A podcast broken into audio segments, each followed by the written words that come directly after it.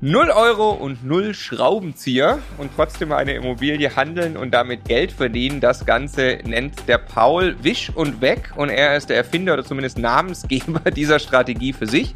Und wir wollen erklären, wie das funktioniert. Wir sprechen zuerst darüber, wie kann ich überhaupt eine Immobilie mit Gewinn handeln, ohne da drin zu sanieren. Wie kann ich dabei entscheidend meine Kaufnebenkosten minimieren? Und wir sprechen natürlich darüber, welche Art von Deals eignet sich für diese Strategie. In diesem Sinne, ganz herzlich willkommen bei Immocation. Wir möchten, dass möglichst viele Menschen den Vermögensaufbau mit Immobilien erfolgreich umsetzen. Verpasse jetzt keine Folge mehr und abonniere jetzt gleich den Kanal.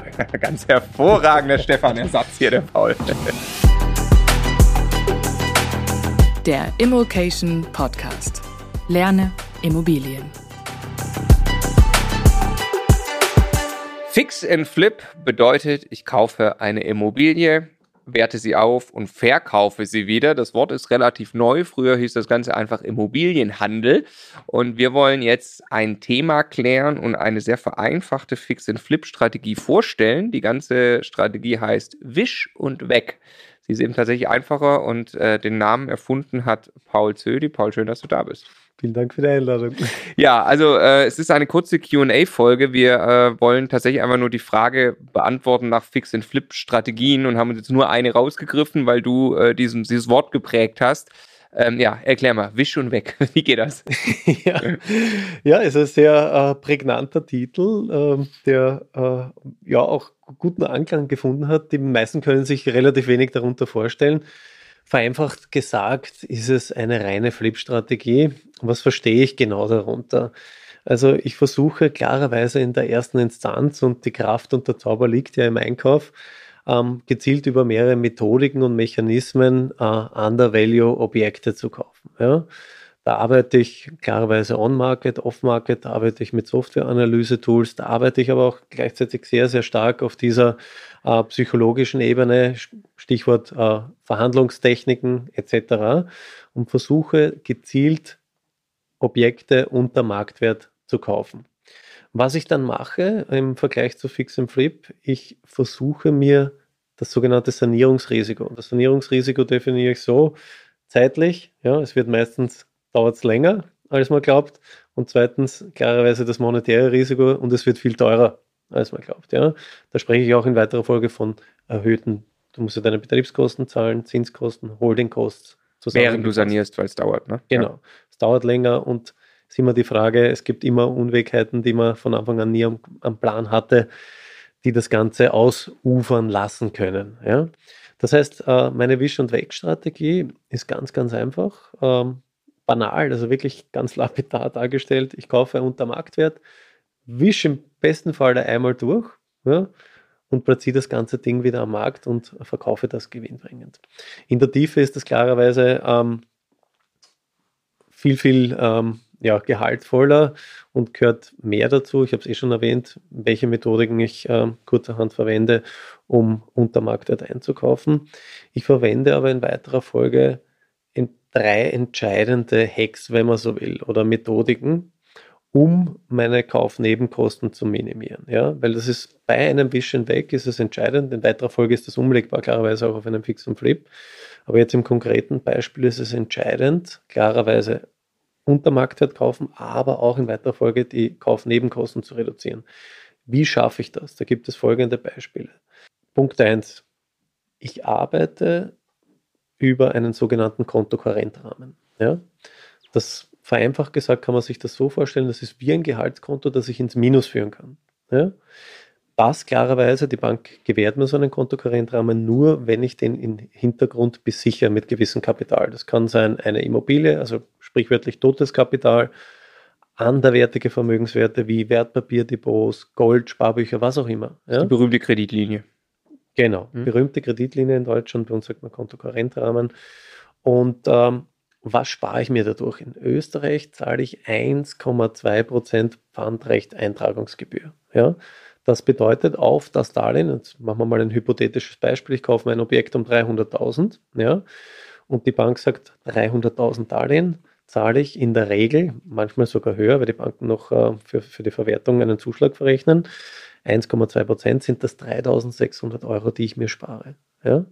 weil die Bank geht bei mir nicht ins Grundbuch, weil ich über den Rahmen arbeite. Zudem äh, gewährt mir dieser Rahmen die Möglichkeit der Flexibilität. Das heißt, ich muss dieses Objekt nie bei der Bank einreichen, weil dieser Rahmen ist nicht zweckgebunden. Ich kann über den frei verfügen. Das heißt, ich muss nicht der Bank sagen, okay, bitte bewerte mir das Objekt und wie viel bekomme ich und zu welchen Konditionen, sondern mein Rahmen hat einen festen Zinssatz, ja, und den kann ich bis zu einem gewissen Volumen, den ich mit der Bank vereinbart habe und im Hintergrund besichert habe, ausloten. Ja. Und das ist ein riesiger Vorteil, das bringt mir Schnelligkeit, Flexibilität und klarerweise spart es mir in dem konkreten Beispiel 3600 Euro. Der nächste Punkt ist die sogenannte Sprungeintragung. Das bedeutet, das ist im Kaufvertrag, ich versuche das jetzt so einfach wie möglich darzustellen, jeder Kaufvertragserrichter, Anwalt oder Notar muss das im Vertrag verankern. Das ist die sogenannte Sprungeintragung, steht auch drinnen. Das bedeutet, ich werde nur außerbücherlicher Eigentümer ja, und spare mir dadurch die Grundbucheintragungsgebühr. Die ist in Österreich 1,1 Prozent. Bei dem Beispiel 3300 Euro. Das heißt, ich habe eine Option aufs Grundbuch, in der Regel zwölf Monate lang. Wenn ich es innerhalb der zwölf Monate, man kann es auch verlängern, aber wenn es innerhalb der zwölf Monate nicht verwerte, das Objekt, weil ich meine Strategie ändere, behalten, vermieten, dann muss ich die klarerweise nachbezahlen. Ja? Aber so, wenn ich den sogenannten wie schon wegmachen will, also schnell wieder weg, spare ich mir durch diesen Hack 3300 weitere Euro. Zudem arbeite ich äh, aufgrund meiner langjährigen Erfahrung, engen Geschäftsbeziehungen, auf meine, aufgrund meines Netzwerks ähm, ja, mit vertrauten Anwälten. In der Regel äh, in Österreich liegt so das äh, Anwaltshonorar bei 1,5 Prozent plus Umsatzsteuer gemessen am Kaufpreis, so ein Durchschnittswert. Das wären in dem Beispiel jetzt, wenn man mal die Steuer ausklammert, 4.500 Euro und bei mir geht das doch ein Stück weit weniger. Ja. Anwalt sagst du gerade oder Notar? Also ich mache es in der Regel über Anwalt, beglaubigen tut dann klarerweise der Notar noch, aber okay. ich mache meine Verträge immer mit dem Anwalt und lasse das dann nur vom Notar beglaubigen. Ja. Okay. Ähm, das bedeutet hier in dem konkreten Beispiel nochmal 3000, äh, 3000 Euro circa, roundabout, plus minus. Jetzt muss man sich einmal äh, veranschaulichen, alleine durch diese drei ja, relativ einfachen Hacks, wenn man sie weiß und wenn man sie aufgrund der Solvenz, die man hat und aufgrund der Erfahrung und des Netzwerkes relativ schnell nachahmen kann, spare ich mir im konkreten Beispiel ähm, über 10.000 Euro und habe dadurch mehr Marge. Kriegt da also so eine, so eine Kreditlinie, die kriegt, also nicht jeder Einsteiger, ich glaube, das ist klar, aber wenn ich es eben besichere und ein bisschen was habe und sage, ich möchte jetzt weiteres Eigenkapital aufbauen, ähm, und, und, und möchte diese Richtung gehen, dann glaube ich, kann das jeder zumindest mal probieren, der schon ein bisschen was gespart hat. Ne? Man kann eben Sicherheiten hinterlegen und dann ähm, äh, kann sowas auch möglich sein. Aber sagen wir jetzt wahrscheinlich für den allerersten Deal ohne Eigenkapital wird es schwierig. Ne? Also es ist sehr schwierig und ist in den letzten Jahren auch äh, aufgrund der Konsumentenschutzbestimmungen und Hypothekarkreditrichtlinie äh, gilt ja der Immobilienhandel als hochspekulatives Geschäft. Ähm, das ist in Deutschland ja ähnlich, deswegen ähm, wird es nicht einfacher, ja, weil tendenziell sagen die Banken zumindest 30 Prozent Eigenkapital beim Immobilienhandel. Ja. Deswegen ist es klarerweise eine fortgeschrittene Strategie. Also wenn man einen gewissen Track Record hat bei der Bank, wenn man Vertrauen genießt von der Bank, wenn die Bank das Geschäftsmodell versteht, ja, die Bank verdient ja zwingend nicht wirklich Geld äh, damit, weil es sind ja nur kurzfristige Geschäfte. Ja. Aber wenn man der Bank mehr oder weniger zeigen kann, wenn man sie an der Hand nimmt und den Weg geht und sagt, okay, ich mache das laufend, rollierend und das daraus generierte Eigenkapital investiere ich vielleicht dann in Buy-and-Hold-Objekte. Ich nenne das immer gern so Zickzack-Strategie. Ich muss ja irgendwann einmal, kommt ja jeder Investor an die Grenze und leidet unter notorischer Eigenmittelknappheit und dann wird er quasi irgendwann einmal dazu gezwungen, mit Co-Investoren zu arbeiten, Fix and Flip zu machen. Er braucht ja frisches Eigenkapital. Du wirst nicht ohne Ende 110 Prozent finanzieren können. Und dann äh, stellt sich irgendwann die Frage. Und wie gesagt, das Wichtigste ist, ich brauche Sicherheiten. Und je mehr mir die Bank vertraut, desto weniger äh, müssen die Sicherheiten sein, desto höhere Rahmen bekommst du. Ähm, und wie gesagt, da rate ich jeden, sich nicht selber überholen, sondern wirklich Step by Step gesund wachsen, sein Risiko kennen und auch kontrollierbar machen, soweit es geht. Du hast gerade schon ein Stichwort gesagt, auf das ich auch ein bisschen hinaus wollte, eine fortgeschrittene Strategie. Also ich versuche es mal einzuordnen, korrigiere mich, wenn ich falsch bin. Ähm, also Leute machen sich auf den Weg, die erste Wohnung zu kaufen zur Altersvorsorge. Ähm, da hilft mir erstmal wie schon weg gar nichts als Strategie.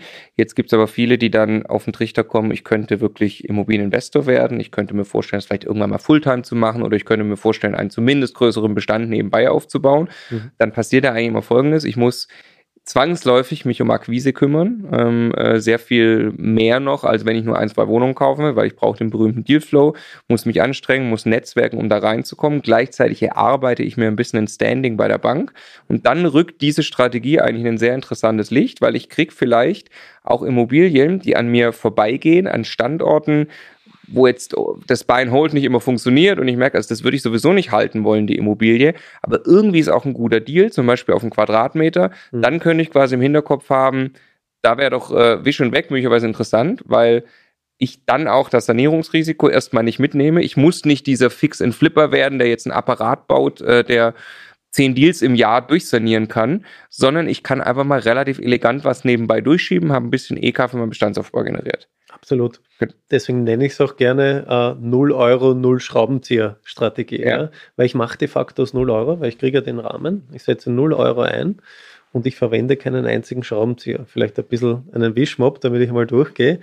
Und äh, das war's. Ich habe aber in weiterer Folge schon noch eine ganz klare Verwertungsstrategie. Ja? Also ich überlege mir immer, wie äh, verwerte ich das ganze Objekt, baue mir gleichzeitig aber auch einen Plan B. Das heißt, ähm, der Plan B wäre, wenn ich sie, äh, wenn ich keinen Wisch und weg, bei mir dauert die Periode des Wisch und Wegs in der Regel vier bis acht Wochen. Ich platziere das provisionsfrei als Privatperson in den Portalen.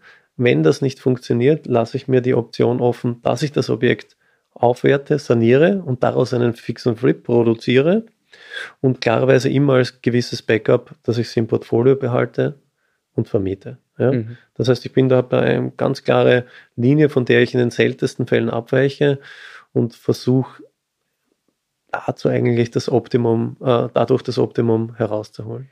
Ist das ja, also logischerweise ist es fast zu schön, um wahr zu sein, natürlich ein Wischen wegzumachen. Selbst wenn die Marge nicht besonders groß ist, steht sie ja im Verhältnis äh, einem sehr geringen Aufwand gegenüber. Äh, kannst du vielleicht noch einmal kurz schildern, was sind das für Deals im, im, im Ankauf äh, und was sind das dann, wie gehst du nachher an den Verkauf ran, weil irgendwo muss ja eine Marge entstehen. Und Frage zwei, wie hoch ist die Marge? Ähm, Frage eins. Ähm, mein, mein Suchtrichter ist bezogen auf die Strategie wie schon weg relativ breit. Äh, da schaue ich eher auf die Zahlen als auf die äh, Zielgruppe, als auf die Lage und so weiter. Da müssen für mich wirklich die Zahlen stimmen. Ja. Das heißt, ich mache ähm, Wisch- und Weg-Projekte auch nur in Wien, wo ich mich wirklich gut auskenne, wo ich die Marktlage kenne. Wie gesagt, ich bin ja auch Makler, arbeite mit zusätzlichen Software-Analyse-Tools. Das heißt, ich weiß äh, ziemlich gut, wie die Märkte funktionieren. Ja. Zudem habe ich eine Software, wo ich wirklich in die verbücherten Kaufpreise äh, reingreifen kann. Also ich kann wirklich Kaufverträge rausfiltern anhand weniger Klicks und kann schauen, okay, was wurde beispielsweise in den letzten drei Jahren in einem Radius von 500 Metern über das Objekt mit denselben oder ähnlichen Parametern verkauft. Ja. Und wenn ich da äh, schon aufgrund der Zahlenbasis und aufgrund, das ist auch immer so ein bisschen Erfahrung und, und äh, Bauchgefühl, das kombiniere ich und weiß dann ganz, ganz schnell eigentlich, und da ist das Entscheidende, glaube ich, wirklich die Erfahrung, möchte ich sagen, ähm, was ich dafür bezahlen kann und vor allem, was ich dann in der Verwertung wieder kriege. Ja? Und ich lasse mir, ich schaue aber auch gezielt auf Faktoren, muss man sagen, wo zu Themen, die jetzt nicht äh, in erster Linie abschrecken, also keine exorbitant hohen Betriebskosten, keine exorbitant hohen außerbücherlichen Lasten, ähm, keine riesigen Themen, wo der etwaige äh, neue Käufer, weiß ich nicht, komplette Heiz Heizung, Wasser, Elektrik neu machen muss, sondern es soll wirklich schön durchgetrichtert, getriggert werden eigentlich. Ja. Ähm, Frage 2, was sind die Margen? Ähm, die Margen ähm, versuche ich dadurch ähm, wie ich es erläutert habe, anhand des hypothetischen Beispiels hochzuhalten, dass ich meine Kaufnebenkosten reduziere, dass ich Under Value einkaufe und im Durchschnitt bei meinen Wish and Weg habe ich Projektgewinne von 20 plus Prozent vor Steuer.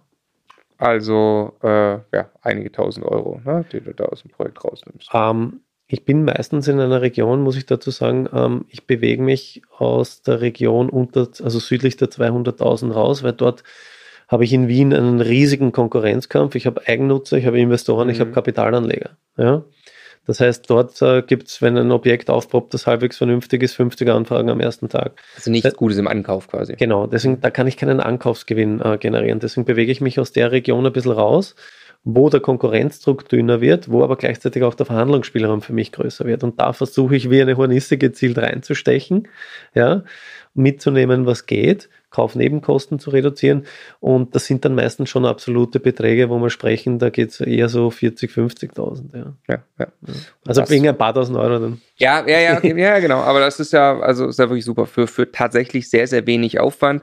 Also das Schöne ist, Immobilien sind tatsächlich ein intransparenter Markt. Man kann äh, äh, so einen Immobilienhandel machen und wer sich eh auf den Weg macht, in Immobilien zu investieren, der hat, glaube ich, damit eine, eine tolle Möglichkeit, nebenbei schneller ein bisschen EK noch aufzubauen, wer wirklich im Bestand wachsen will.